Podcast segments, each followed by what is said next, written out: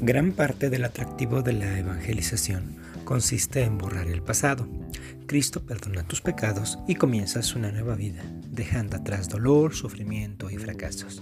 Con Cristo te extiendes hacia lo que está adelante y luchas por un galardón celestial. Cuando el diablo quiera recordarte tu pasado, tú recuérdale su futuro. Remata la oferta de ser libre del buro de crédito divino con el registro de tus deudas de pecado. Con Cristo puedes empezar de nuevo.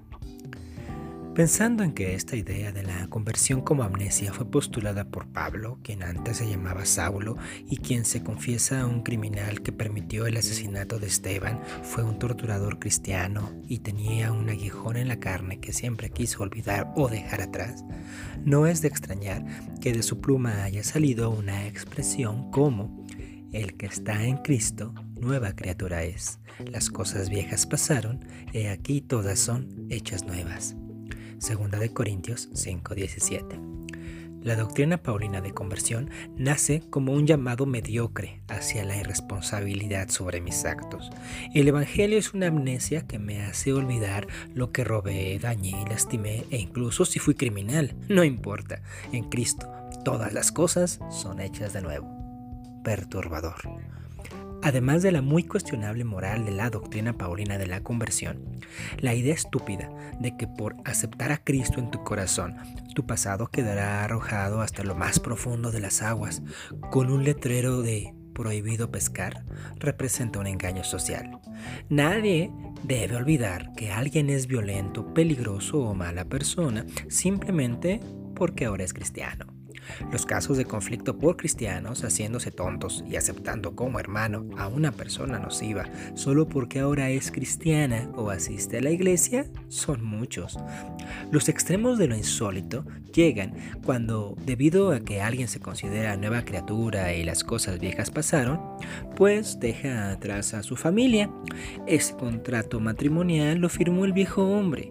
La pensión alimenticia fue un castigo para un pecador que ya quedó crucificado junto con Cristo. Y también aquella enfermedad.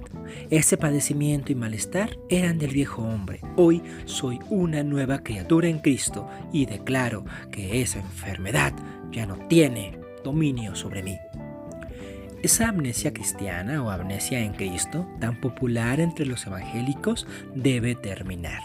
Vender el Evangelio a partir de promesas de olvido y fomentando la irresponsabilidad personal y comunitaria solo encumbra como autoridades morales a personas que no supieron qué hacer con su vida más que un desastre y ahora le dicen a otras personas cómo vivir creyentes, líderes, evangelistas, pastores que se llenan la boca hablando de que eran criminales, drogadictos, pandilleros, pero que Cristo los salvó. Y ahora, hermana, te digo, si abortas, te conviertes en asesina. Absurdo. La vida no se fragmenta, es un todo. Lo que yo soy se compone por lo que fui, me guste o no. Ni Cristo ni ningún Dios va a borrar tu pasado. Lo que hiciste, ahí está y debes afrontarlo. Si te convertiste al Evangelio, no eres nueva criatura, sigues siendo la misma persona, pero con otra religión. Quizá creas que tus pecados fueron perdonados, pero tus acciones seguirán teniendo consecuencias hazte un favor. No intentes engañar a otros ni a ti mismo. Cristo no ha limpiado tu pasado ni eliminado tu expediente. Solo te permite interpretar tu vida de otro modo. Ojalá que en libertad y justicia. Pero lo que hiciste de tu vida andando de allá para acá, con esta y con aquella, con este y con aquel, con esto y con aquello, siendo de todo y sin medida, eso no pasará sigue ahí. No vivas como una nueva criatura. Vive siendo responsable de tus actos.